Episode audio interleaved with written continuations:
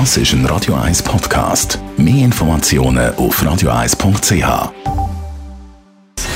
Gesundheit und Wissenschaft auf Radio 1. Unterstützt vom Kopfwehzentrum Irlande Zürich. www.kopfwww.ch Dass wir alle oder sicher mal die meisten von uns äh, zu viel aufs Handy schauen, das wissen wir. Man hat ja immer das Gefühl, ja, so viel bin ich doch nicht am Handy. Und wenn man dann die genaue Bildschirmzeit mal ein bisschen anschaut, denkt man, uh, doch mehr, als man gemeint hat.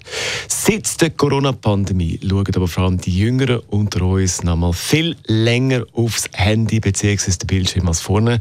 Das ist das Resultat von Forschenden von der Universität Calgary in Kanada. Im Durchschnitt hat sich die Bildschirmzeit um 52 Prozent verlängert. Das entspricht durchschnittlich 84 Minuten zusätzlich pro Tag seit der Pandemie. Insgesamt sind Kinder und Jugendliche also weltweit in der Pandemie durch durchschnittlich mehr als vier Stunden pro Tag am Handy gewesen, beziehungsweise haben den Bildschirm angeschaut, am meisten 12- bis 18-Jährigen. Natürlich hat Homeschooling möglicherweise da einen Effekt gehabt, aber erklärt natürlich nicht das ganze Ausmaß von dieser viel, viel, viel, viel länger. Das ist ein Radio 1 Podcast. Mehr Informationen auf radio1.ch.